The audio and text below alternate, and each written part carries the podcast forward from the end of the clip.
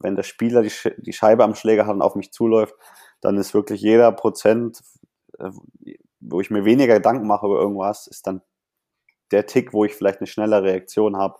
Und deswegen versuche ich eben solche Sachen vorm Spiel abzuarbeiten. Also ich habe dann, setze mich dann hin auf der Spielerbank eineinhalb Stunden vor dem Spiel, mache auch mal die Augen zu und dann mache ich mir halt ein paar Gedanken und dann gibt es erstmal um grundlegende Sachen, eben richtig zum Schlägerblatt zu stehen, eben vorher schon zu wissen, auf der rechten Seite steht ein linker und kein rechter und deswegen äh, hat er keinen One-Timer, muss aber ich, aber dafür hatte ich, habe ich einen weiteren Weg dann, wenn ich den Pass schlagen will. Das sind einfach Sachen, die ich mir vorher schon Gedanken mache.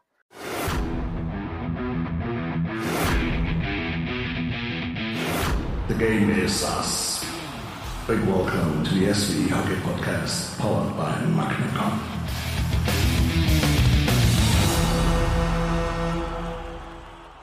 Hallo und herzlich willkommen zu The Game is Us, dem Eishockey- und Sportpodcast der Spielervereinigung Eishockey. Mein Name ist Olli Mebus. Ich bin Eishockeyspieler in der Deutschen Eishockeyliga. Aktiv bin ich dort bei den Ice Tigers in Nürnberg. An meiner Seite darf ich auch heute wieder meinen Partner Flo Stenner begrüßen. Hallo Flo. Hallo zusammen, ich bin der zweite Gastgeber und der Head of Communications bei der Spielervereinigung Eishockey und im Berufsleben bin ich bei Magnecon, also der Agentur, die diesen Podcast hier produziert und präsentiert. Ja, nach einer kleinen äh, schöpferischen Pause geht's jetzt weiter hier mit unserem Podcast und wie ihr alle da draußen sicher wisst, wir befinden uns zurzeit in der spannendsten Phase der Saison der deutschen Eishockeyliga. Es stehen die Finals an, beziehungsweise die Finals laufen auch schon.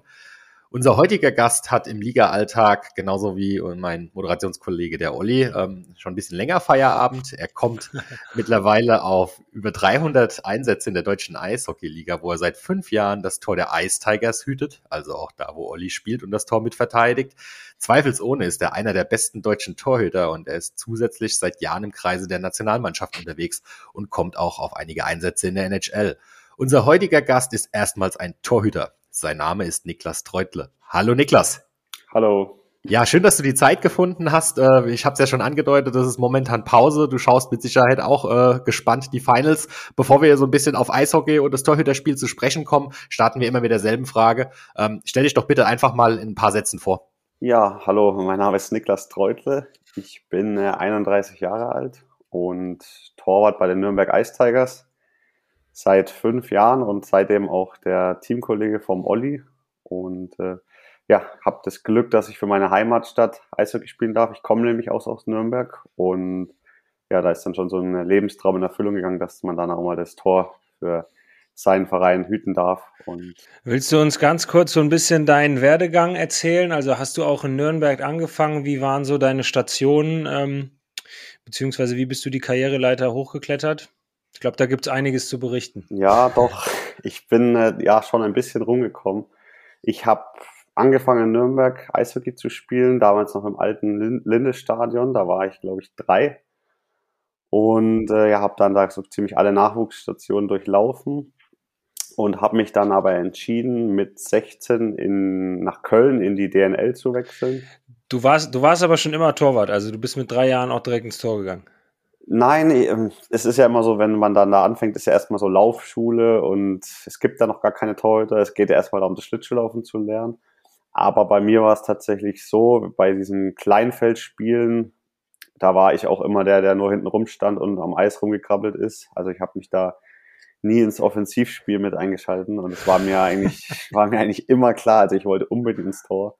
Und ich glaube dann so die erste Möglichkeit, wo man dann sagen konnte, man will Tor werden, war so im Alter von sechs. Und dann habe ich auch gleich da die erste ultra alte Ausrüstung bekommen, die in sich zusammengefallen ist. Und das war dann ja, von da an war ich da verzaubert und wollte, das war immer das, was ich machen wollte. Und du hast es noch nicht bereut, Stand heute. Du wolltest nie, hattest nie irgendwann mal das Verlangen danach, jetzt auch vielleicht über die blaue Linie mal hinauszufahren und auch vorne ein bisschen was zu machen. Äh, nee, auch, ich glaube auch das Talent äh, fehlt mir da wirklich. Also ich bin echt froh, dass ich da hinten stehen bleiben darf. Ähm, an der Scheibe bin ich jetzt auch nicht der Stärkste und äh, nee, bin, bin damit, bin, bin damit sehr glücklich. Ja, und dann ging es weiter mit, mit 16 Jahren bist du dann äh, das erste Mal von zu Hause weg Richtung Köln. Genau, da habe ich dann äh, über die U-Nationalmannschaften den Rupert Meister kennengelernt. Und äh, der hatte damals den Timo Pielmeier bei sich. Und ähm, ja, da haben wir uns dann kennengelernt und dann äh, ja, hat er mir in Aussicht gestellt, dass ich dann eben nach Köln kommen darf und da so ein bisschen versuche, da in die Fußstapfen vom Timo zu treten. Und äh, ja, war dann ein Jahr in Köln und bin dann aber mit 17 habe ich dann ein Angebot bekommen von den Nürnberg Ice Tigers. Und da bin ich dann durch eine Verletzung auch in den DL-Kader reingerutscht. Und zwar hat sich da der Patrick Ehlechner, ich meine, das Kreuzband gerissen. Ich hoffe, ich sage da jetzt nichts Falsches. Und deswegen bin ich dann eben schon sehr jung wieder zurückgewechselt in die DL nach Nürnberg.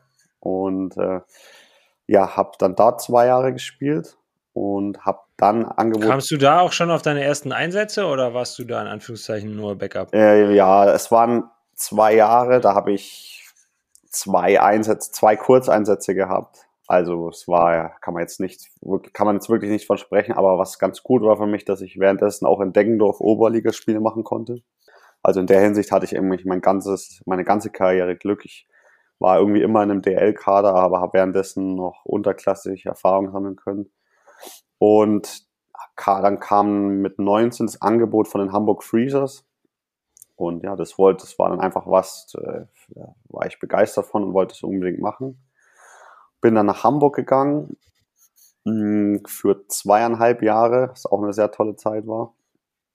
Das glaube ich. Ja, ist ja auch jetzt mittlerweile, wo es die Freezer nicht mehr gibt, da ist schon äh, irgendwie was Besonderes, dass man sagen kann, man war da mal Teil von, weil es war echt eine fantastische Zeit mit äh, tollen Mitspielern. Und dann kam, bin ich nach München gegangen, äh, habe dort zwei Jahre gespielt und habe dann in meinem zweiten Jahr München eine ziemlich gute Saison erwischt und habe dann eben ein Angebot bekommen, von Arizona in die NHL zu gehen. Mhm. Wie alt warst du da dann?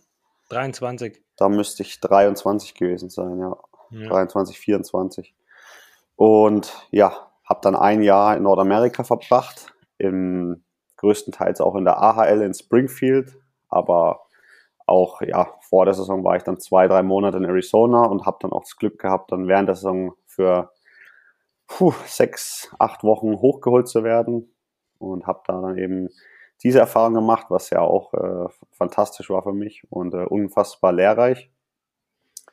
Und wollte dann auch eigentlich unbedingt in Nordamerika bleiben. Und äh, ja, ich war auch bereit, mich da durchzubeißen. Aber ja, da gab's so, da gab's so viele Regeln. Man darf bis zu dem Datum mit keiner anderen Mannschaft reden. Und dann habe ich da gewartet und dann kam kein Angebot von Arizona. Und dann haben mir noch ein paar andere Teams gesagt, ich solle den Draft noch abwarten, falls irgendein Torwart weggeschnappt wird und irgendwo ein Platz frei wird. Und es hat dann auch nicht geklappt. Und dann war ich, da ich so lange gewartet habe, war ich erstmal vereinslos im nächsten Jahr mhm. und habe dann ein Angebot aus Finnland bekommen aufgrund einer Verletzung.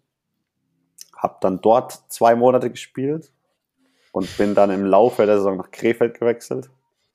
Hab dann, Sollte es nicht sein in Finnland damals? Nee, ähm, das war ein befristeter Vertrag und ähm, ja, das war, war die, der Aufsteiger und die haben sich schwer getan und ja, ich kam dann dazu und hab, am Anfang lief es eigentlich auch ganz gut und ja, es sah eigentlich alles danach aus, dass ich da das Jahr zu Ende spiele, hab auch, sollte auch schon meine Ausrüstung bestellen und dies und das. Und dann, ja, dann kam noch mal ein kleines Tief, da die, haben wir alle nicht gut gespielt, also mir inklusive. Und dann habe ich dann nochmal zwei Spiele auf der Bank gesessen und die ging auch komplett in die Hose. Und dann haben sich die äh, Verantwortlichen entschieden, einen neuen Tor nochmal zu holen. Und so bin ich dann in Krefeld gelandet und habe dann dort die Saison zu Ende gespielt. Und am Ende der Saison in Krefeld kam dann das, der Anruf aus Nürnberg und äh, ja, das war dann für mich natürlich nach der vielleicht ein, zwei Jahren, wo es einfach sportlich nicht einfach war und ähm, ja, war das so ein bisschen dann zurück zu den Wurzeln und ja, von da an, ja, würde ich jetzt sagen, in meine ersten paar Jahren Nürnberg kann man schon fast reden, dass ich dann nochmal durchgestartet bin und habe mir dann, bin dann da auch in die Nationalmannschaft reingerutscht und seitdem bin ich glücklich in meiner Heimat. So, bevor wir jetzt so richtig in das Gespräch einsteigen, gibt es einen kurzen Powerbreak. Werbung. Wie ihr wisst, arbeite ich ja bei der Agentur Magnecon, die diesen Podcast hier produziert. Wir sind auf Content Marketing, auf Markenstrategien und Storytelling spezialisiert und wir brennen auch für das Thema Personal Branding. Ganz besonders natürlich, wenn es um Profisportler und Vereine geht.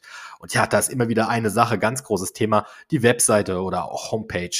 Vielleicht kennt ihr das, äh, es gibt ein Problem bei einer Webseite, entweder ist die nicht wirklich gut und professionell oder aber sie ist gut und professionell, aber dafür richtig teuer und aufwendig. Genau dagegen wollten wir von Magnecon etwas tun und haben uns ein ganz besonderes Webseitensystem entwickelt. Das heißt Magnesites und das ist gerade für euch Vereinsmenschen und Sportler da draußen unglaublich cool und hilfreich. Denn Magnesites ist eine ganz einfach zu bedienende Webseite, die wir komplett auf die Bedürfnisse im Sport hin optimiert haben.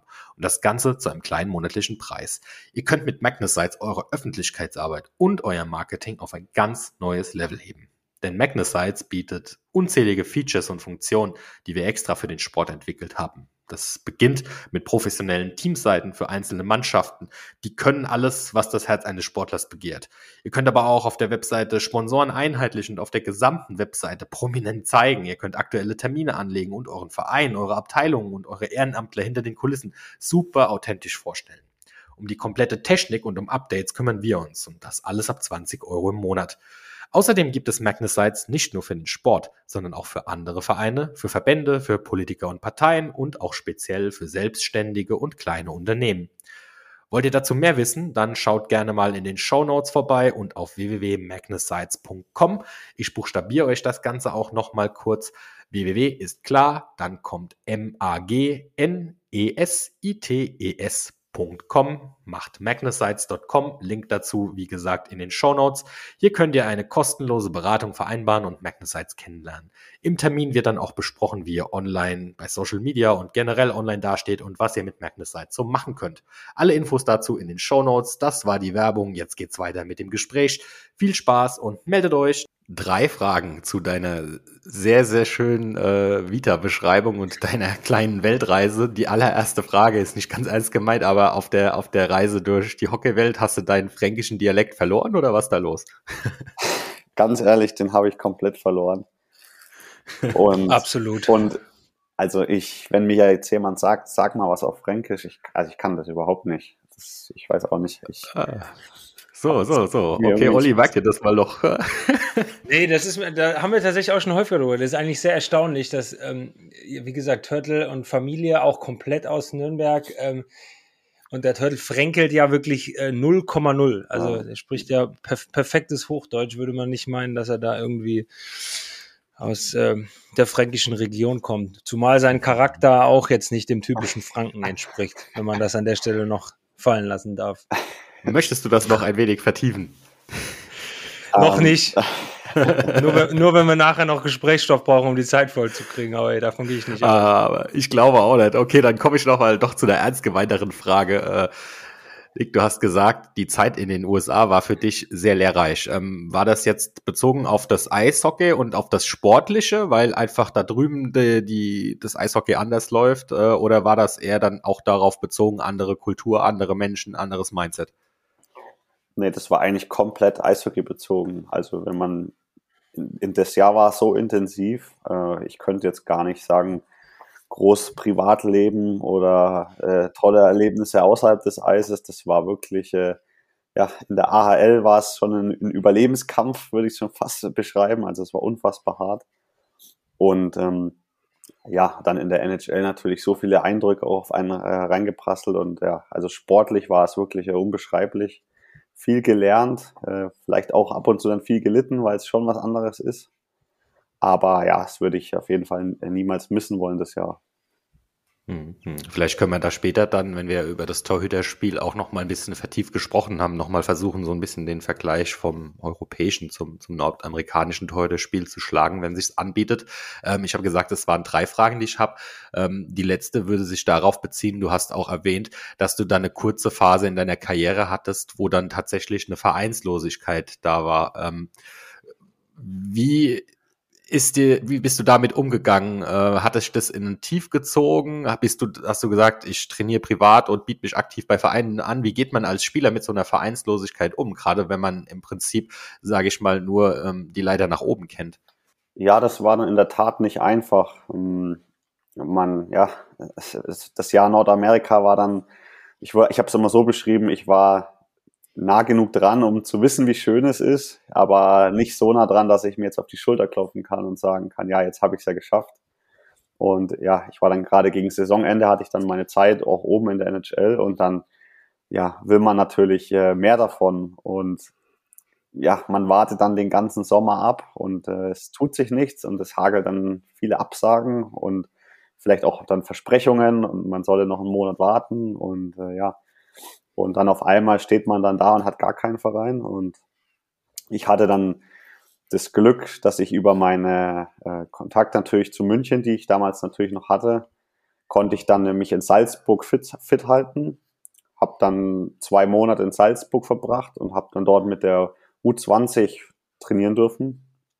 Ähm, das war natürlich gut für mich, da ich dann noch so im Saft bleiben konnte, aber natürlich mental auch nicht einfach, wenn du dann alleine in Salzburg in der, in der Salzburg Akademie lebst und nicht weißt, wann spiele ich wieder Eishockey.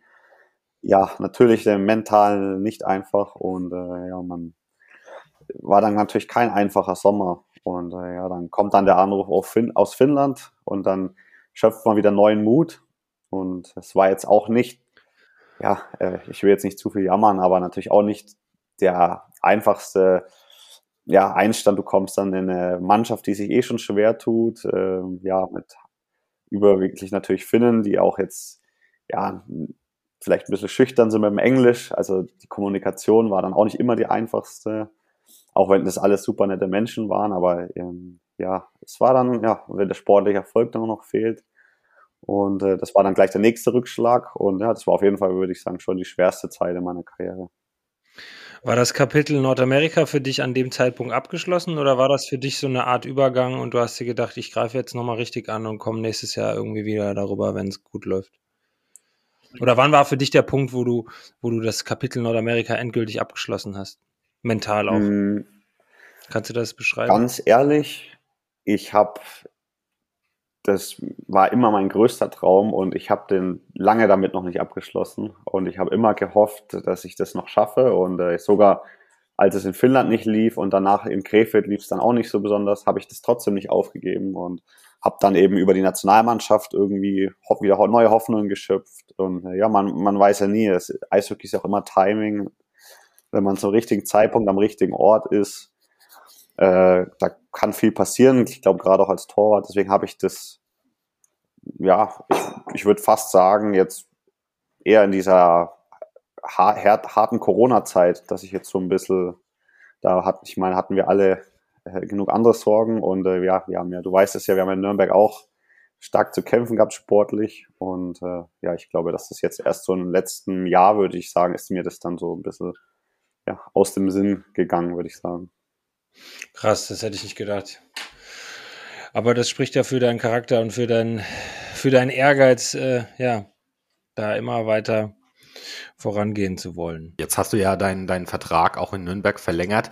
Ähm, bedeutet das dann auch, dass äh, die Karriere irgendwann in Nürnberg dann mal enden wird in deiner Heimatstadt als Local Hero? Oder äh, sagst du, dass es hier die Frage ist mir jetzt noch zu weit weg mit deinen 31 Jahren?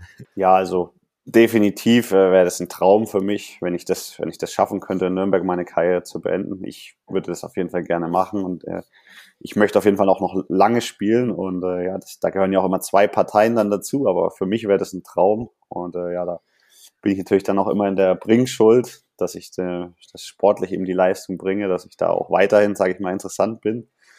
Und äh, ja, ich glaube, jede, jede andere Station, in der ich jetzt war, egal wie schlecht es auch lief oder wie toll es war, ich habe ja immer auch Sachen für mein späteres Leben mit rausgezogen. Deswegen, ja, äh, es geht immer irgendwie weiter, aber für mich persönlich wäre es auf jeden Fall ein Traum, in Nürnberg meine Karriere zu beenden. Für die ganz kurz noch äh, eine Anschlussfrage für die Hörer, die jetzt nicht so hart im Eishockey drin sind. Ähm, wie ist es denn allgemein verglichen äh, Feldspieler äh, zu, zu Torhüter im, im Eishockey? Ähm, kann man da so einen Vergleich ziehen zum Fußball, wo dann tendenziell der Torwart auch länger spielen kann, als es der Feldspieler tut? Oder gibt es da im Eishockey keine Unterschiede? Doch, würde ich schon auch sagen. Ähm, also klar, ein Eishockey-Torwart ist auch sehr intensiv, wenn es um Hüfte und Rücken geht und Verschleiß und Knie. Aber einfach dadurch, dass das Körperliche so wegfällt, äh, genauso wie im Fußball, der Tor wird jetzt ja auch nicht allzu oft umgegrätscht, bleibt einem dann doch die ein oder andere Schulterverletzung oder sowas äh, erspart. Und ähm, ja, ich glaube auch, dass du das als Torwart, was dir in, in, an Tempo und Speed quasi entgeht, kannst du noch einen Ticken leichter durch Erfahrung, durch Stellungsspiel ausgleichen und so weiter, was du natürlich als Spieler auch kannst, aber ich glaube, als Torwart ist es noch ein bisschen einfacher, das zu kompensieren. Und äh, ja, man braucht einfach natürlich auch das Glück mit der Gesundheit. Aber ja. Ich, da sprichst du aber noch nicht aus Erfahrung, oder? Nee, nee, nee. Ich bin ich fühle mich noch topfit. ich glaube, dass ich, ich hoffe, ich hoffe, dass das erst mit über 35 kommt, dass man sich als Torwart denkt, oh weh, jetzt äh, wird es langsam zu schnell, das Ganze. Aber ja. Du bist ein fleißiges Kerlchen, das wird dir ja vielleicht auch ersparen bleiben, dass du dich dann irgendwann mal langsam fühlst. Zumindest vor dem 35. Lebensjahr. Äh, Stichwort Nürnberg nochmal ganz kurz, hatte ich eben schon mal kurz vorgehabt. Äh, mal aus deiner Sicht, also ich meine, abgesehen der Tatsache, du bist da zu Hause und es ist deine Heimat und dein Heimatverein, was macht den Standort ähm, so attraktiv und ähm, was hätte dich auch sonst gar gehalten, abgesehen eben, dass es dein Heimatverein ist? Ja, ich denke, da gibt es einiges. Ähm, ich glaube, als ich nach Nürnberg gekommen bin, da war das eine, eine der Stamm an deutschen Spielern, das war eine fantastische Gruppe.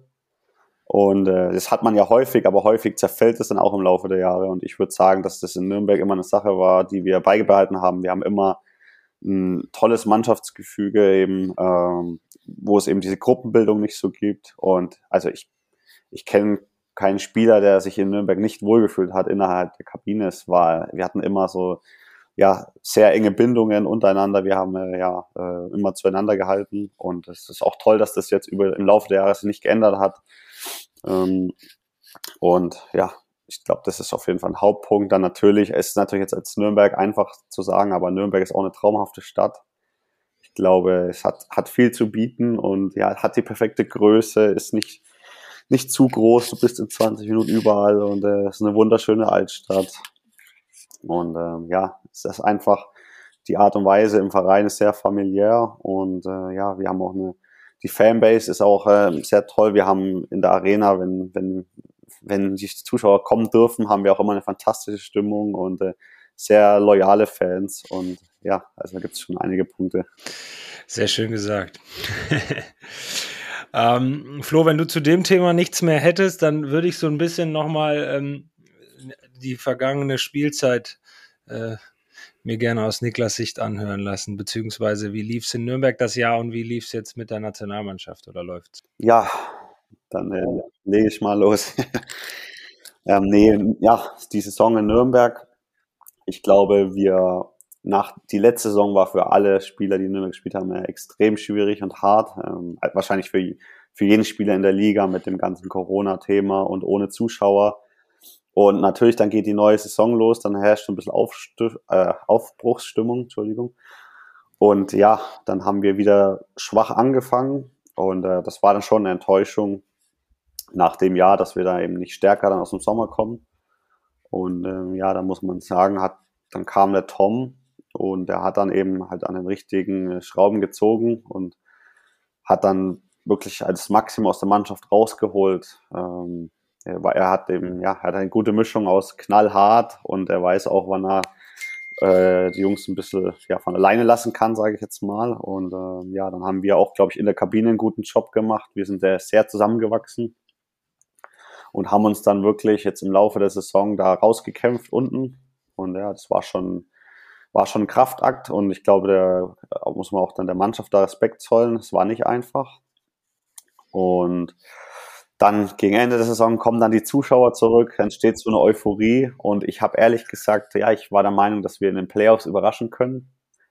Und dann war natürlich das Saisonende, so wie es passiert in den Pre-Playoffs, dann wieder eine Enttäuschung. Und äh, ja, da waren wir dann natürlich alle enttäuscht, weil ja, wir haben uns schon viel vorgenommen und ich glaube auch, wir wären so ein Gegner gewesen, äh, wo auch die Top-Teams ungern in den Playoffs gegen spielen. Ähm, und deswegen ist natürlich einfach enttäuschend, dass wir das dann nicht geschafft haben und da nicht noch einen Schritt weiter gegangen, gegangen sind.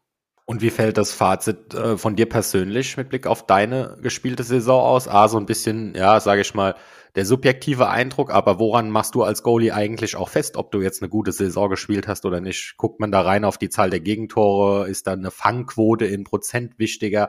Was, was wie, wie beurteilst du am Ende des Tages deine Leistung? Abgesehen wahrscheinlich vom Torwarttrainer und dem Trainer, der dir ein bisschen was zur Leistung sagt. Das übernehmen im meisten Fall seine Mitspieler. Also ich glaube, das kann ich an der Stelle beantworten. Ja, also beim Niklas. Also der, ja, der Olli kennt mich ja ein bisschen. Ich bin ja sehr, sehr selbstreflektierend und sehr selbstkritisch auch. Und ähm, ja, ich, ich bin eigentlich immer unzufrieden, auch wenn es besser gelaufen wäre. Aber was jetzt vielleicht viele toller nicht machen, ich schon. Ich gucke auch auf die Zahlen. Also mir ist sowas auch wichtig, da stehe ich auch zu und ich bin auch dann mit meinen Zahlen dementsprechend unzufrieden. Und ja, die, äh, ja, ich glaube einfach, ähm, dass ich phasenweise sehr stark gespielt habe und dann auch wirklich ja über längeren Zeitraum der Mannschaft geholfen habe, viele Spiele zu gewinnen. Aber wenn man äh, ja kritisch kann man dann natürlich sagen, dass dann die Konstant dieses Jahr die Konstanz nicht so war, wie ich sie für mich wünsche. Ähm, ich meine, man hat genug Ausreden. Ja, es war dieses Jahr teilweise furchtbar. Dann hatten wir zwei Wochen gar kein Spiel. Dann hatten wir auf einmal vier Spiele in sieben Tagen, dann hat man wieder drei Wochen gar kein Spiel und äh, ja, dann hat man Corona, dann fehlt einem das Training. Also Ausreden sind genug da, aber im Endeffekt, ja, es ist halt dann mein, mein Anspruch, auch wenn Spieler fehlen, wenn wir alle müde sind oder krank oder was weiß ich, dass ich halt da eben dann der Rückhalt bin und äh, ja, das ist mir phasenweise gelungen, aber nicht so, wie ich es jetzt von mir erwarte, eben über eine komplette Saison hinweg und da bin ich mir auch sicher, dass ich das nächstes Jahr wieder besser machen werde. Selbstkritisch wie eh und je. Ein, also du hast es ja einleitend gesagt, äh, es ist wirklich erstaunlich, das muss ich an dieser Stelle wirklich mal betonen, ähm, wie, also dass der Turtle zufrieden ist mit dem, was er gemacht hat und mit seiner Leistung, das muss ich sagen, das gab es, glaube ich, sehr, sehr selten in der Zeit, in der wir jetzt zusammengespielt haben. Ist, glaube ich, ähm, ja, was, was ihn irgendwo auch auszeichnet, was, wo er aber auch gegebenenfalls meiner Meinung nach mal dran arbeiten könnte, weil ja, also zufrieden sein ist vielleicht das falsche Wort und zufrieden sein mit sich selbst ist auch, glaube ich, immer ein gefährlicher Ausgangspunkt, um halt noch weiterzukommen. Aber ähm, so, ein, so ein Sieg oder eine gute Leistung, zumindest für den Moment oder für eine Zeit lang mal so ein bisschen genießen, denke ich, würde diesem, ähm, diesem allgemeinen Prozess ähm, auch mal weiterhelfen. Entschuldigung, ich wollte jetzt keinen, äh, keinen Psychologen hier abgeben oder sonst irgendwas, aber ich stimme dir äh, wollte ich mal gesagt haben. Ich gebe dir recht. Ja, ganz, ganz, ganz spannender Austausch. Äh, vielleicht gehen wir doch ähm, jetzt mit Blick auf das Thema Torhüterspiel mal noch ein paar Schritte zurück. Du hast uns ja schon erzählt, wie du zum, zum Torhüterjob, zur Torhüterposition gekommen bist. Ähm, ich habe es im Podcast jetzt auch schon das ein oder andere Mal erwähnt. Ich komme ja eigentlich aus dem Handball und kenne daher auch da so ein bisschen die, die Hintergründe. Und im Handball ist es ja meistens so, dass nicht gerade im, im Jugendalter viele Kinder sich darum äh, streiten, ins Tor gehen zu dürfen. Ähm, sondern da fällt irgendwie immer so ein bisschen an auch zwangsläufig die Wahl auf diejenigen, die jetzt vielleicht nicht die schnellsten oder nicht die technisch gewandtesten sind. Äh, am Ende des Tages, sage ich mal, ist im Fußball, glaube ich, auch vergleichbar, ne? dass irgendwie dann doch irgendjemand ins Tor gesteckt wird. Ähm, wie ist das denn im Eishockey? Wie kommt man denn da auf die Position? Ganz genau das, so wahrscheinlich. Jetzt mal, jetzt mal tatsächlich gefragt, ja, weil ich glaub, kann mir auch kaum vorstellen, dass ein Großteil der Kinder schreit, wenn es anfängt, hurra, äh, ich möchte ins Tor. Oder ist das jetzt völlig den Hahn herbeigezogen?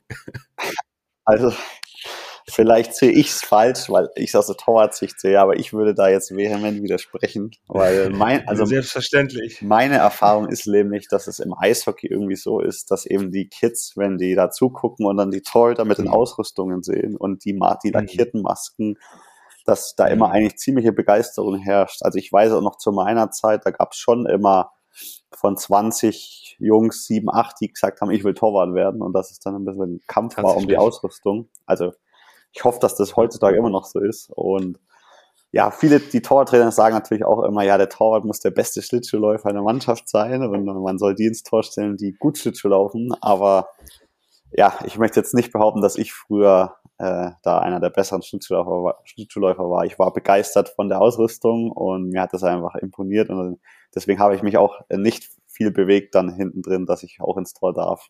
Das stimmt schon. Da unterscheidet sich Eishockey dann aber scheinbar, scheinbar tatsächlich von der einen oder anderen Teamsportart. Aber ist ja cool. Vielleicht sollte man im Handball auch irgendwie mal drüber nachdenken, dem Torhüter nochmal eine spezielle Ausrüstung zu geben. Dann äh, ja. da vielleicht auch den einen oder anderen Jugendtorwart mehr. Ja, ähm, was sind denn so die, die, die Alleinstellungsmerkmale des Torhüters? Du hast jetzt gerade das Thema Schlittschuhfahren angesprochen. Was sind am Ende des Tages Skills, die, die ein Torhüter braucht, ähm, um, um einfach erfolgreich zu sein oder auch erfolgreich zu werden, wenn man jetzt doch ein kleiner Jungtorhüter ist? Ja, ich glaube, jetzt im, im jungen Bereich ist natürlich anders als im Profibereich. Das weiß man natürlich vorher leider nicht. Ich glaube, der größte Unterschied ist natürlich das Mentale. Ähm, ist natürlich was anderes, wenn du, ja, du bist halt bei einer Niederlage bei jedem Tor auf dem Eis und der, man sieht's im Kindesalter schon und es geht die ganze Karriere so weiter, wenn man halt ein Spiel 5-1 verliert. Die Spieler klopfen sich halt dann nach dem Spiel auf die Schulter und sagen sich, ja, ich war ja aber nur bei einem Gegentor auf dem Eis. Und du bist halt immer der, der daheim dann äh, quasi äh, mit offenen Augen noch nachts im Bett liegt und grübelt, äh, was da wieder schiefgelaufen ist. Also es ist schon mental, ist schon was anderes, würde ich sagen. Vielleicht ein bisschen un. Ich glaube, da gibt es aber auch genug Feldspieler. Ja. Bei denen das so ist. Die kenne ich dann nicht, aber die gibt es bestimmt, ja. und ähm, ja, körperlich, ich glaube, natürlich ist als Torwart schon extrem wichtig, diese, diese Beweglichkeit zu haben die du jetzt als Feldspieler vielleicht nicht so brauchst. Ich habe da auch irgendwie Glück gehabt, dass ich ich habe mit 11, 12, wenn man dann diese NHL-Videos sieht, wie die Torhüter da im Spagat da rumspringen. Ich habe irgendwie schon mit 11 angefangen, mich da abends vorm Fernseher nochmal eine halbe Stunde zu dehnen. Also Gott sei Dank, weil dadurch bin ich jetzt auch relativ beweglich. Und ähm, ja, Beweglichkeit ist natürlich eine, ist extrem wichtig. Und äh, ja, Schnellkraft ist wichtig und äh, ja, das sind, glaube ich, so die Sachen. Ich meine, so früher war es immer so, dass wir im Sommer auch dasselbe Training gemacht haben wie die Spieler. Ich glaube, da sollte man jetzt schon von äh, Abstand nehmen, mit, dem, mit den schweren Gewichten rumwerfen und so. Ich glaube, was als Torwart ein bisschen anders ist, dass es da eher so, ja, Beweglichkeit und Explosivität und Schnellkraft, dass man da mehr machen müsste. Und ja, ich glaube, das sind so die größten Unterschiede. Wie ist es so mit, mit, mit Hand-Augen-Koordination? Ich glaube, du weißt genau, worauf ja, ich hinaus bin. Ja, das ist, ist, natürlich ein wichtiges Thema. Da bin ich auch, äh, also ich sage mal so, ich war jetzt nie, ich habe mich immer, war immer fleißig, aber wenn es jetzt darum ging, mit 180 Kilo Kniebeugen zu machen, da habe ich mich dann irgendwie immer geschafft, mich vorzudrücken, wie man ja vielleicht auch sieht, wenn man meine, meine Wadenmuskulatur sich anschaut. Aber äh, ja, sind halt dann die, die Sachen Hand-Augen-Koordination, Jonglieren mit, mit zwei, mit drei, mit vier Bällen und spezielles Augentraining mit so einer Shutterbrille, die auf und zu macht, du den Ball aus dem Augen verlierst. Und äh, da gibt's, also da bin ich, da würde ich sagen, bin ich Exper Experte auf dem Gebiet. Würde ich bestätigen. Hast du das dann auch ähm, früher als Kind schon gemacht? Also auch da muss ich jetzt wieder kurz auf Handball zu sprechen kommen. Wir haben so ein bisschen erklärt bekommen, dass das goldene Lernalter für koordinative Fähigkeiten eigentlich schon so ähm, bei Jungs zwischen 10 und 12 Jahre liegt. Ähm, warst du damals auch schon so unterwegs, dass du viel Koordinationstraining gemacht hast oder kann man sich so koordinative Fähigkeiten dann auch tatsächlich noch in einem Anführungszeichen höheren Alter irgendwie antrainieren?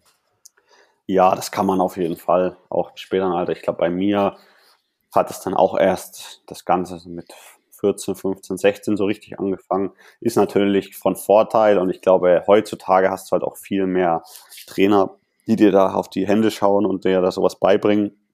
Früher war das halt noch ein bisschen anders bei uns. Wir hatten auch keine Torwarttrainer. Ähm, ich kann wirklich von, von Glück reden und Gott danken, dass meine Eltern mich jeden Sommer drei Wochen äh, irgendwo in Europa in irgendwelche Torwart-Camps gesch geschippert haben, weil sonst weiß ich auch, wäre ich auch nie, nie so weit gekommen, weil ich jetzt vielleicht auch jetzt nicht das gesegnete Naturtalent war, sondern mir hat das immer Spaß gemacht, so das, das Torwarttraining. Und ja, ich war dann jeden, jedes, jeden Sommer war ich dann in Tschechien und dann in Mannheim beim Graf und dann dort. Und das waren dann so die Sachen, da lernst du dann sowas und nimmst dann das auch mit. Also hast du uns schon mal einen kleinen Einblick in deine persönliche Karriere nach der Karriere gegeben. Weil wie Zirkusclown zum Jonglieren oder wie meinst du das? Nein, aber du. ähm, die Tatsache, ich, wie gesagt, ähm, sehe dich ja alltäglich ähm, auf der Arbeit, ähm, wie du das alles machst, mit, mit, wie akribisch du auch diese, diese, ne, diese, dieses Jonglieren mit deiner Brille und ähm, ich weiß ja selber auch, wie genau du auf dem Eis dann deine Übungen machst und sowas. Äh. Also ich persönlich äh, könnte mir dich sehr, sehr gut als, als, als Torwarttrainer ähm, in jeglicher Hinsicht vorstellen. Kleiner Wink mit dem Zaun, weil bist du ja noch keine 35 oder sonst irgendwas, aber. Ähm, das Alleinstellungsmerkmal, das hast du gerade eben schon sehr gut mh, hm, rausgearbeitet, beziehungsweise ist auch relativ offensichtlich. Toll, da gibt es zwei in der Mannschaft, Feldspieler, ja, sag ich mal, zwischen 20 und 25.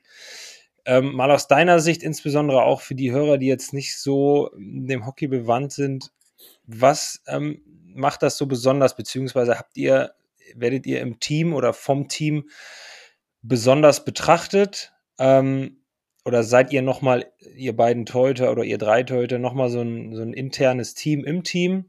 Wie würdest du das beschreiben? Also, ich kann es aus meiner Erfahrung schon so sagen. Ich glaube, man ist schon so ein bisschen, ja, man ist schon nicht nur eine andere Position, also manchmal ist es schon wie eine andere Sportart. Äh, du weißt ja auch, wie es ist, immer der, der Kampf ums Torwarttraining, äh, jede Minute, da rollen die Spieler dann mit den Augen, weil sie lieber ein Spiel machen wollen. Und äh, da ist es dann schon so, dass dann die Torhüter unter sich sich schon da viel helfen, zusammen da die Übung machen und dann schauen, dass sie irgendwie noch einen Spieler dazu kriegen und sich da unterstützen und die Spieler dann teilweise das gar nicht nachvollziehen können, warum man jetzt noch da eine Übung machen will oder warum man nicht da lieber das mit den Spielern macht und ja, da merkt man schon, äh, das ist schon, ist schon was anderes. Auch natürlich, äh, ja, ich glaube, körperlich ist es dann teilweise als Spieler schon intensiver, habe ich das Gefühl. Und du hast dann als Torwart eben aber dieses Mentale und ja, dann eben immer diesen direkten Kampf um eine Position. Und äh, ja, es sind schon, sind schon große Unterschiede.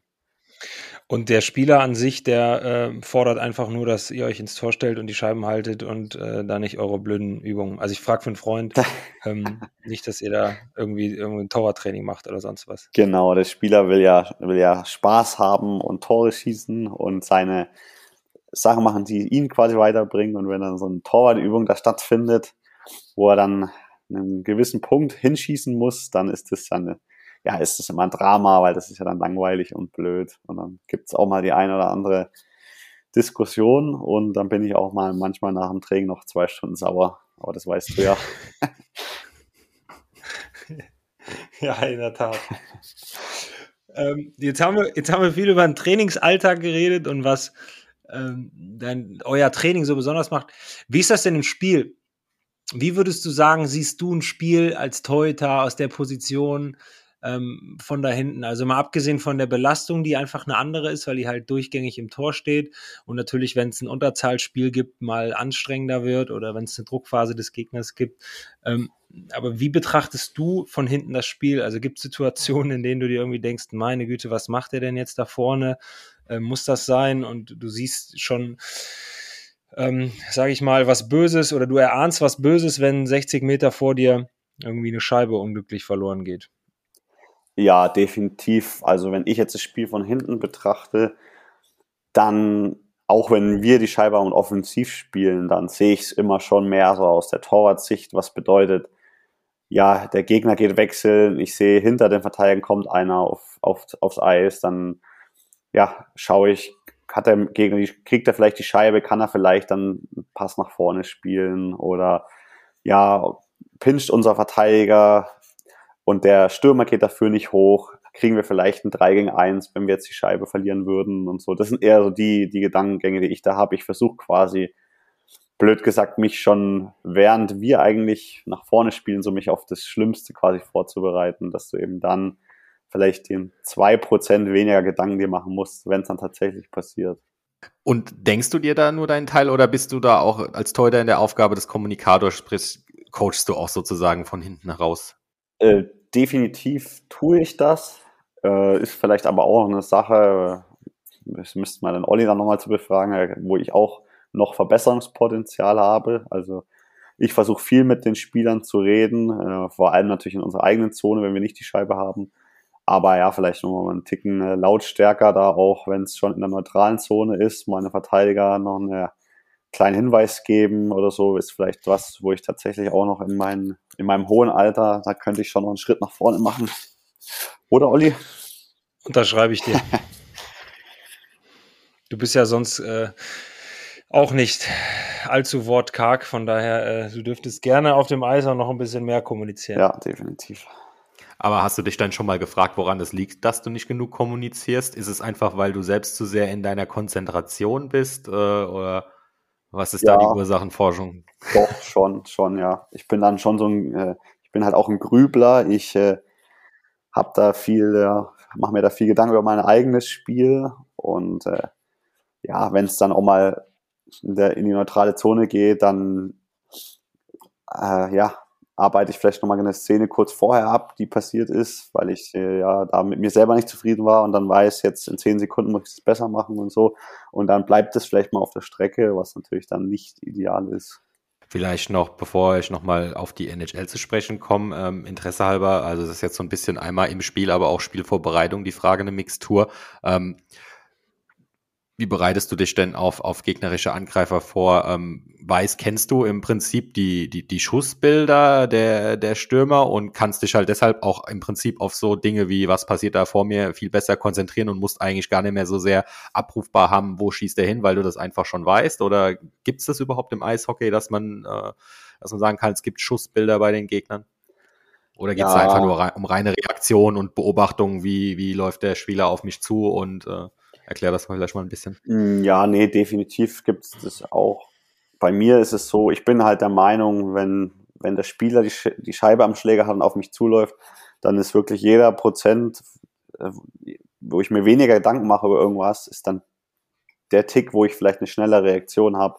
Und deswegen versuche ich eben solche Sachen vorm Spiel abzuarbeiten. Also ich habe dann, setze mich dann hin, auf der Spielerbank eineinhalb Stunden vor dem Spiel, mache auch mal die Augen zu und dann mache ich mir halt ein paar Gedanken und dann geht es erstmal um grundlegende Sachen, eben richtig zum Schlägerblatt zu stehen, eben vorher schon zu wissen, auf der rechten Seite steht ein Linker und kein Rechter und deswegen äh, hat er keinen One-Timer, muss aber ich, aber dafür habe ich einen weiteren Weg dann, wenn ich den Pass schlagen will. Das sind einfach Sachen, die ich mir vorher schon Gedanken mache.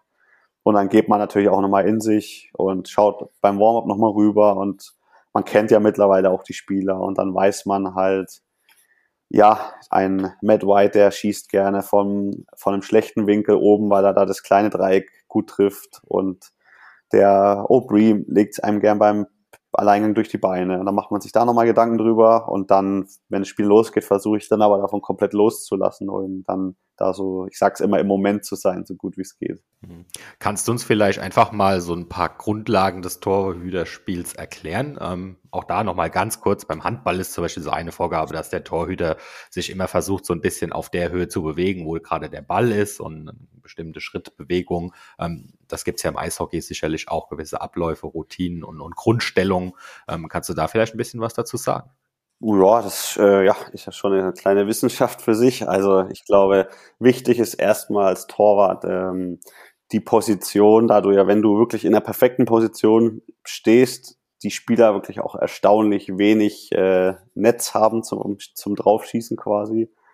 Und da kommt es dann eben wirklich auf extreme Kleinigkeiten drauf an. Äh, 10 Zentimeter weiter vorne oder weiter hinten. Du musst eben, eben bei deiner Tiefe muss das Spiel gut lesen können. Äh, hat der Spieler eine Passoption, dann stehe ich 10 Zentimeter weiter hinten, hat er sie nicht, dann stehe ich 10 Zentimeter weiter vorne. Dann eben, wie gesagt, die Ausrichtung zum Puck. Das sind so die, dass du wirklich äh, im Idealfall eben, wenn der Schuss kommt, dass du wirklich, dass deine, ja, in Englisch, dass deine, wie sagen ja, die Feet set, also dass deine Füße stehen, wenn der Schuss kommt, dass du dann eben reagieren kannst, dass du nicht in Bewegung bist. Und ja, es ist, glaube ich, so das Wichtigste, ist das Positionsspiel und eben das zu lesen, äh, wo ich zu stehen habe, um dann eben das Spiel so einfach wie möglich zu haben, dass ich dann eben nicht einen Ticken zu weit draußen bin, dann halte ich zwar die Scheibe, aber habe dann beim Nachschuss Probleme. Und wenn ich zu weit hinten bin, dann die guten Schützen, die treffen dann eben. Und äh, ich glaube, das ist so, würde ich sagen, so das A und O, würde ich halt sagen, ist die Position. Mhm. Aber dann geht es ja auch am Ende des Tages um den, um den Bewegungsablauf, wenn es um Paraden geht. Du hast ja auch schon angedeutet, du hast viel schon als Kind äh, dich gedehnt. Wenn man das so dann im Fernsehen sieht, äh, da fragt man sich ja schon ab und zu mal, oh Gott, wie ist denn der Fuß gerade da hingekommen oder wie hat er das gemacht? Wie sind denn so, da so die, die Verrenkungen, möchte ich schon fast nennen, die da vollzogen werden?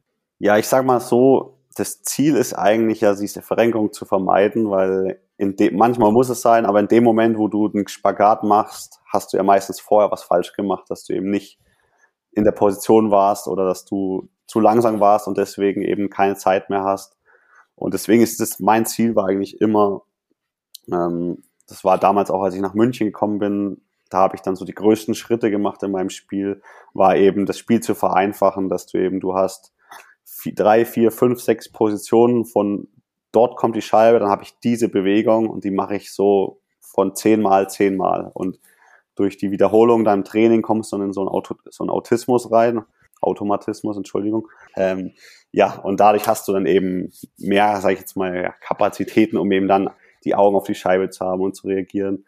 Und ja, diese tollen Saves, äh, ja, wir machen ja auch nach dem Training, dann spielen wir manchmal so ein Rebound, so ein Spiel, wo dann der Torwart, sage ich mal, aus seiner Komfortzone ein bisschen raus muss, weil halt fünf Torhüter, äh, fünf Spieler um den Tor rumspielen und äh, die Nachschüsse nehmen und da du brauchst es schon so diesen äh, äh, diesen dass du Klick machen kannst, dass du dann quasi aus deiner Technik rausgehst und dann eben in den Spagat da rein oder da rumspringst. Aber ich sag mal so im Idealfall, ja, brauchst du es eigentlich gar nicht.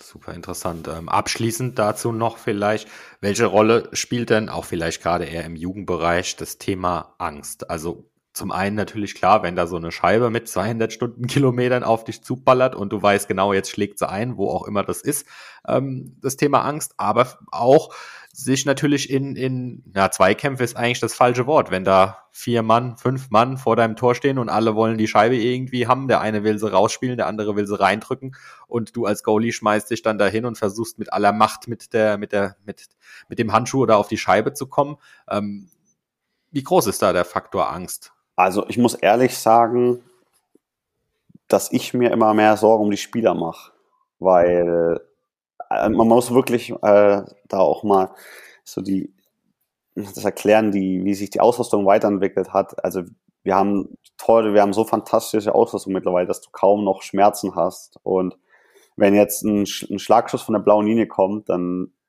ja, ich meine, ich trainiere das den ganzen Tag, das Ding zu fangen.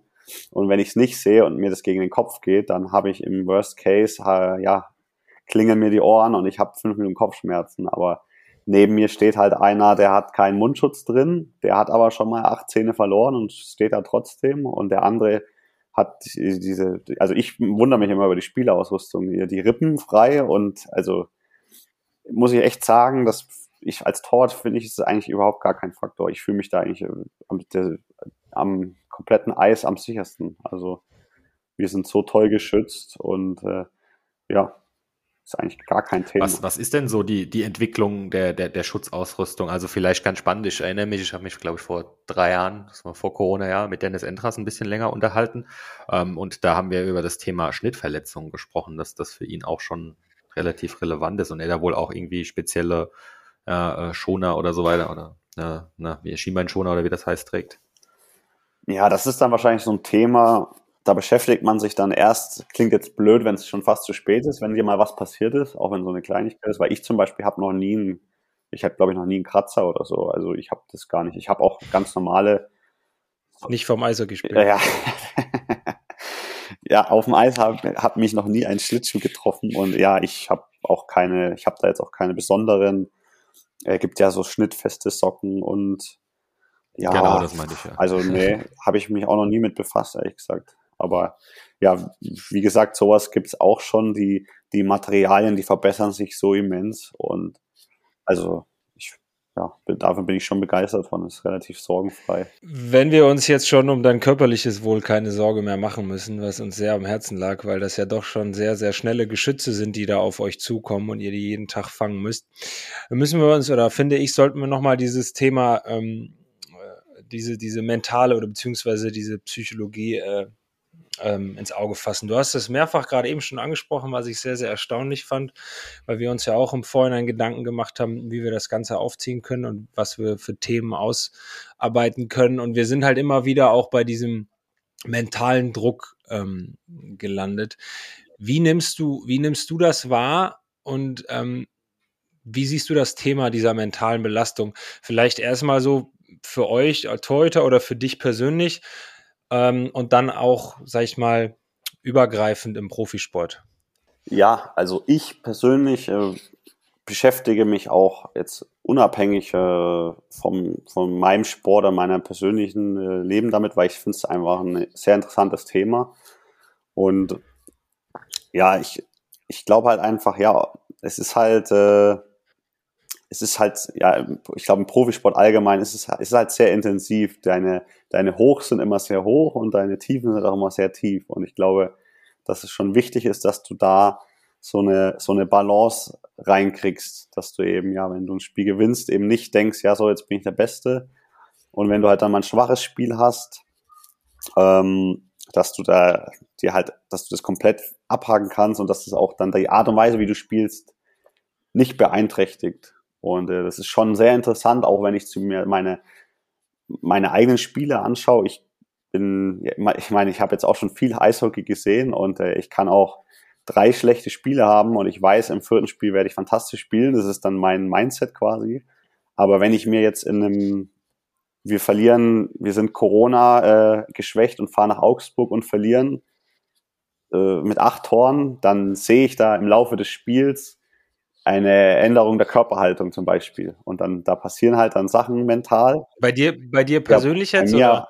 An, also okay. an, an, meiner Grundstellung als Beispiel. Und das sind dann, mhm. weil du, weil du halt denkst, jetzt muss ich einen Tick mehr noch machen und einen Tick mich noch mehr anstrengen, um das zu kompensieren, dass es vielleicht bei der Mannschaft nicht läuft. Und dann bist du vielleicht einen Ticken verkrampfter und dann fehlt dir eine Minute später dann die halbe Sekunde, um dann noch rüberzukommen und kassierst dann ein Tor, weil du dir eigentlich nur gedacht hast, jetzt gebe ich noch mehr Gas, weil ich äh, ja stehe jetzt für die Jungs ein, heute läuft es nicht so quasi. Und das ist schon interessant, was da so mental alles, was das für Auswirkungen haben kann. Und äh, ja, finde ich, finde ich sehr, sehr interessant. Und ja, im besten Fall hast du das natürlich nie und spielst dich jedes Spiel in einen Rausch, wo du der, wo du gar nicht merkst, wie Zeit vergehst und wo du dich unbesiegbar fühlst. Aber so ist es halt in der Realität meistens nicht. Und äh, ja. Das Sind das Dinge, die du auch bei Feldspielern beobachtest? Ja, definitiv. Also ich, ich kenne, ich habe schon so viele Spieler erlebt, die im Training es war unfassbar schwer von denen überhaupt einen Schuss zu halten, weil die eben das Talent dafür haben. Und im Spiel läuft es dann mal zwei, drei Spiele nicht. Und dann merkst du denen auch an der Körperhaltung, an äh, wie sie auf der Bank sitzen, merkst du einfach eine Verkrampftheit und äh, ja, dann treffen die halt fünf, sechs Spiele das Tor nicht und dann vielleicht gibt es gerade Vertragsverhandlungen und dann merkt man einfach, wie es den Leuten mental zusetzt. Und äh, ja, das sind natürlich dann Sachen, wo die Mitspieler schon helfen können. Aber im Endeffekt äh, ja, ist das schon schwierig. Wie ist es denn mit Gegenspielern? Ähm, ganz konkret gefragt, hast du Spiele, wo du merkst, ähm, jetzt bist du im Kopf des Gegners? Dass der einfach äh, sich so dermaßen mit dir als Person und Torhüter beschäftigt und der jetzt denkt, oh, jetzt ist das Tor vernagelt, den Treutle, den überwinde ich heute nicht. Spürt man das als Torhüter auch, dass es so so, so, so Momente und, und so Spiele gibt, wo man es einfach geschafft hat, über die mentale Schiene irgendwo den Gegenspieler auch so zu packen, dass da nichts mehr kommt?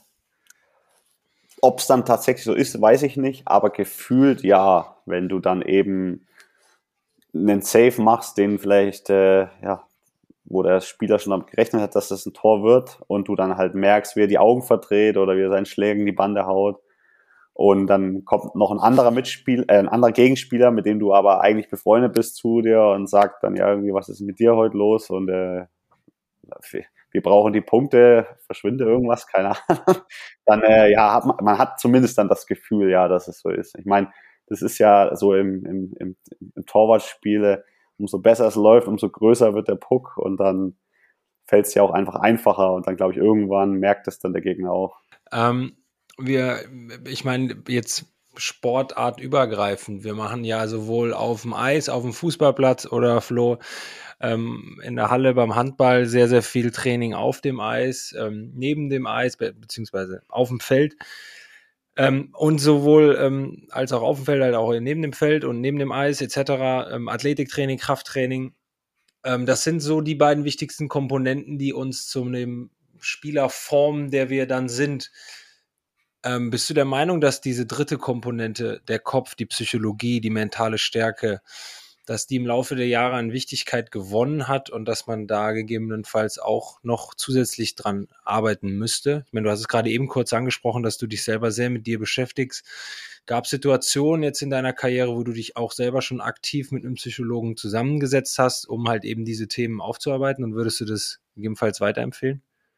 Also, um die Frage zu beantworten, ich glaube ja, dass das sehr wichtig ist und dass es auch noch wichtiger werden sollte. Aber es gibt, man muss natürlich auch immer auf die einzelnen Typen eingehen, weil ich glaube, es gibt auch einfach Spieler, die so eine Leichtigkeit haben und bei manchen ist es, lass es Arroganz sein oder lass es Dummheit sein, aber im Endeffekt ist es egal, weil wenn du halt da so in deiner Welt bist und meinst, du bist der Allergrößte äh, und es deine Leistung hilft, dann ist es halt so. Und ich glaube, dann den, diesen Spielern würde es dann vielleicht auch nicht zu viel helfen, wenn du sie da ins Grübeln bringst mit irgendwelchen Übungen oder so. Aber ich persönlich hatte im Laufe der Karriere, habe ich bestimmt schon mit vier, fünf verschiedenen, sechs äh, Mentaltrainern zu tun gehabt. Äh, teilweise vom Verein für die ganze Mannschaft, teilweise auch selbst privat in Kontakt gesucht, um einfach äh, ja, sich da weiterzuentwickeln, neue Dinge zu lernen. Und äh, ja, ich habe dann immer versucht, so mir von jedem eben was mitzunehmen für mich. Und ähm, also mir persönlich hat es total geholfen. Und ich merke auch im Alltag, egal, äh, wenn es auf dem Weg zur Halle ist oder wenn es während dem Spiel ist, ich merke, das mache ich gut mental, da sind Fehler drin, die die ein unnötige, ja, äh, so ein paar Prozentpunkte nehmen können von der Stimmung her und von dem, von dieser positiven Einstellung. Und ich glaube, das ist nicht für jeden was, aber ich glaube, es ist definitiv wichtiger und müsste noch größer geschrieben werden. Glaubst du, dass das in, ja, kann man auch wieder sportartübergreifend sagen, dass das in, in, in Sportkabinen grundsätzlich eher totgeschwiegen wird und dass das ähm, eher belächelt wird, dann auch von Mitspielern, wenn man da offenkundig mit umgeht, dass man sagt, hey, äh, ich sitze da mit einem Mentalcoach zusammen, mh, hm, weil ich mich im, in Drucksituationen nicht voll entfalten kann oder wie auch immer? Würde ich so unterschreiben, ja. Also ich glaube, dass wenn du mit einer Mannschaft was machst, mit einem Mentaltrainer, dass ja 30, 40 Prozent oder wenn nicht mehr oder wahrscheinlich sogar 60 Prozent erstmal sagen würden, dass das Schmarrn war, um halt eben so dieses, ja, in so einer Männergruppe dieses, ja, nennen wir es Macho-Gehabe, eben so dieses, ja, ich brauche sowas nicht quasi und dann vielleicht daheim aber nochmal drüber nachdenken und hoffentlich auch was für sich rausziehen. Aber ich glaube schon, dass das eben in so einem, ja, in so einem, in so einer Sportart, wo auch so viel, ja, Konkurrenzkampf und äh, dass das dann schon auch totgeschwiegen wird und dass das jetzt nichts ist, wo man als Spieler vielleicht auch so rausposaunen würde. Ja, würde ich dir auch unterschreiben. Ich denke, grundsätzlich hat sich das im Laufe der Zeit ein bisschen entwickelt. Ähm, genau wie der Sport immer athletischer und schneller ähm, und, und auch irgendwo dann besser und ansehnlicher wird, denke ich, hat sich auch diese Sensibilität für das Thema Psychologie und mentale Stärke so ein bisschen ähm, breiter getreten. Und es ist definitiv akzeptiert. Das ist, wie du sagst, es gibt immer einen Teil in der Mannschaft, der belächelt das Ganze und denkt sich, ähm, das brauche ich nicht, aber es gibt immer wieder diese paar Prozent ähm, in der Mannschaft, die definitiv was damit anfangen können. Und deshalb ähm, bin ich da voll bei dir, dass das auf jeden Fall eine Komponente ist, auf die man ähm, ja nicht nur im Sport da auch definitiv zurückgreifen sollte. Ne? Es kommt wieder eine meiner legendären Überleitungen, Olli. Ähm, es ist in der Mannschaft ja nicht nur so, dass man äh, sich um das Thema Mentaltraining, die einen verschweigen es, die anderen sind offen dafür, ähm, sondern auch, wenn es darum geht, was macht man eigentlich nach der Karriere. Ähm, und manche machen sich Gedanken darüber als Spieler, manche nicht. Das mag vielleicht auch durchaus mit dem Alter zusammenhängen. Ähm, wie sieht's denn bei dir aus? Hast du schon, wir hatten es vorhin schon, oder Olli hat ja schon ein bisschen was angedeutet, machst du dir schon Gedanken über die Karriere nach der Karriere und gibt es da irgendwie auch schon spruchreife Dinge, die du hier mit der Hörerschaft teilen könntest, theoretisch? Also ja, ich mache ich mach mir äh, sehr viele Gedanken darüber. Und äh, ja, ich sag mal so, ich, äh, ja, ich wünschte, ich hätte jetzt so die, die eine Sache, wo ich jetzt sag, äh, ja, das will ich, also das will ich jetzt unbedingt machen und nur das. Ähm, ich möchte mir das so ein bisschen offen halten. Ich glaube, also ich, das Torwartspiel, alles was Eishockey im Allgemeinen, speziell das Torwartspiel, ist, das begeistert mich so sehr. Also ich kann, mir fällt es manchmal schwer, mir ein Eishockeyspiel komplett anzuschauen, weil ich mir denke, ich habe genug Eishockey in meinem Leben, ist mir zu langweilig. Aber ich kann mir von acht verschiedenen NHL-Torhütern die Clips von den letzten zwölf Spielen anschauen, wo es, wo nur die, die Torschüsse quasi drauf sind, weil ich mich dafür so begeister. Und deswegen, ja, jetzt so eine Trainerrolle mal an, anzunehmen und vielleicht auch, äh, ja, ah also in Nürnberg Torwarttrainer zu machen, mich da um den Nachwuchs, um die Torhüter zu kümmern, vielleicht auch noch mehr Verantwortung zu übernehmen, äh, ist natürlich was, wo ich auf jeden Fall mir vorstellen könnte, wo ich weiß, da wäre ich super aufgehoben und da hätte ich auch viel zu geben. Deswegen bin ich da auch schon ein bisschen dabei. Ich habe eine, eine, eine Trainerlizenz, habe ich schon.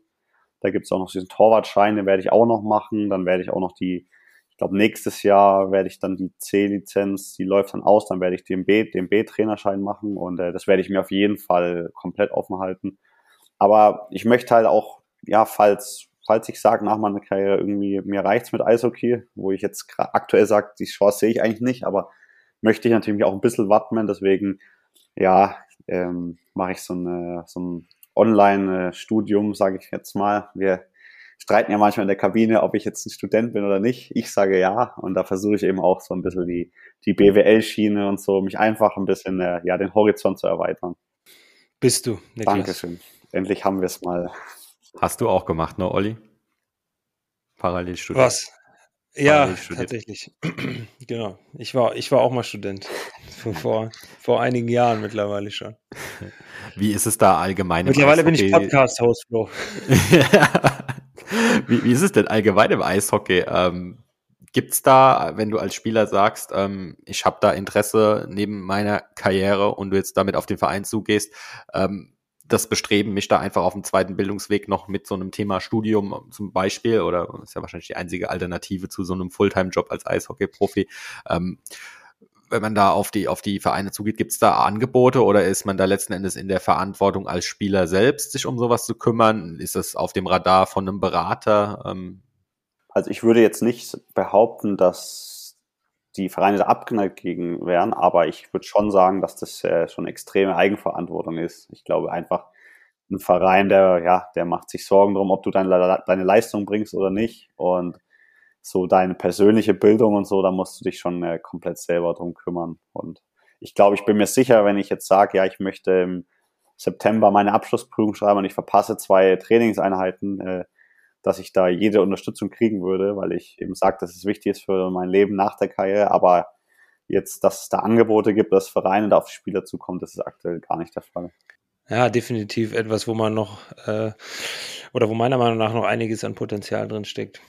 Ja, spannend. Äh, mit Blick auf die Uhr, Olli, wir haben äh, schon wieder eine Stunde lang Talk hier bei The Game is Us. Ähm, wenn du jetzt keine weitere Frage mehr zum, zum großen Themenblock Torhüterspiel hast, dann äh, würde ich ganz gerne in die Schnellfragerunde überleiten. Gibt es bei dir noch was? Ich habe keine mehr. Niklas, hast du noch eine? Nee, eigentlich alles geklärt soweit.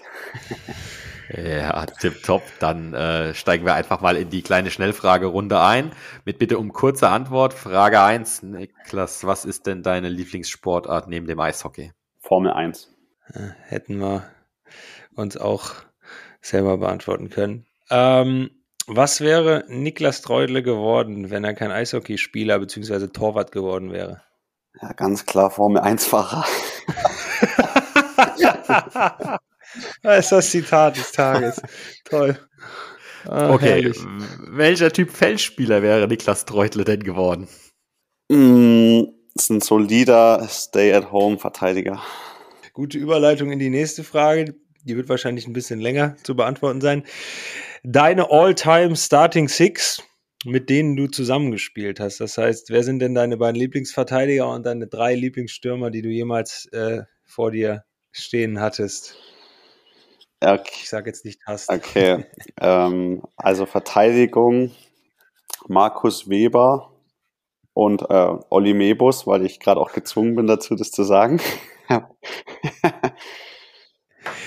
wir gehen hier nicht unbedingt nur von Sympathie, sondern auch von Leistung. Ach so, wir gehen von Leistung. Ehrlich okay, also, jetzt müssen wir mal von vorne anfangen. dann, dann streicht es. Ach du liebe Zeit, Leistung. Ja, ja, schon klar.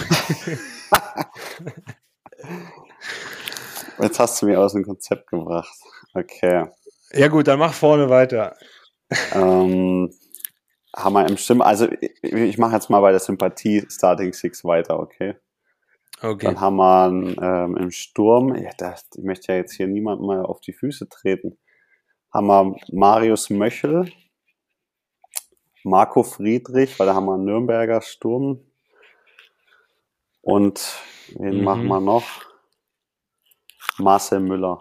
Hoffentlich hören die alle fünf, beziehungsweise die anderen vier, die Folge. Und äh, hoffentlich hört's der Daniel Pieter nicht, weil dann schimpft er mich, dass ich einen Maler vor ihm genommen habe. Und der Reimi kriegt ja vielleicht die, die Chance, jetzt noch mal ein paar Namen zu droppen. Wer ist denn dein groß, größtes Vorbild im Eishockey, aber auch ja, abseits vom Eishockey? Mein größtes Vorbild im Eishockey ist Carey Price. Und abseits ist es Oliver Kahn. Der hat auch so ein paar Eigenschaften, die hätten mir auch gut getan in meiner Karriere.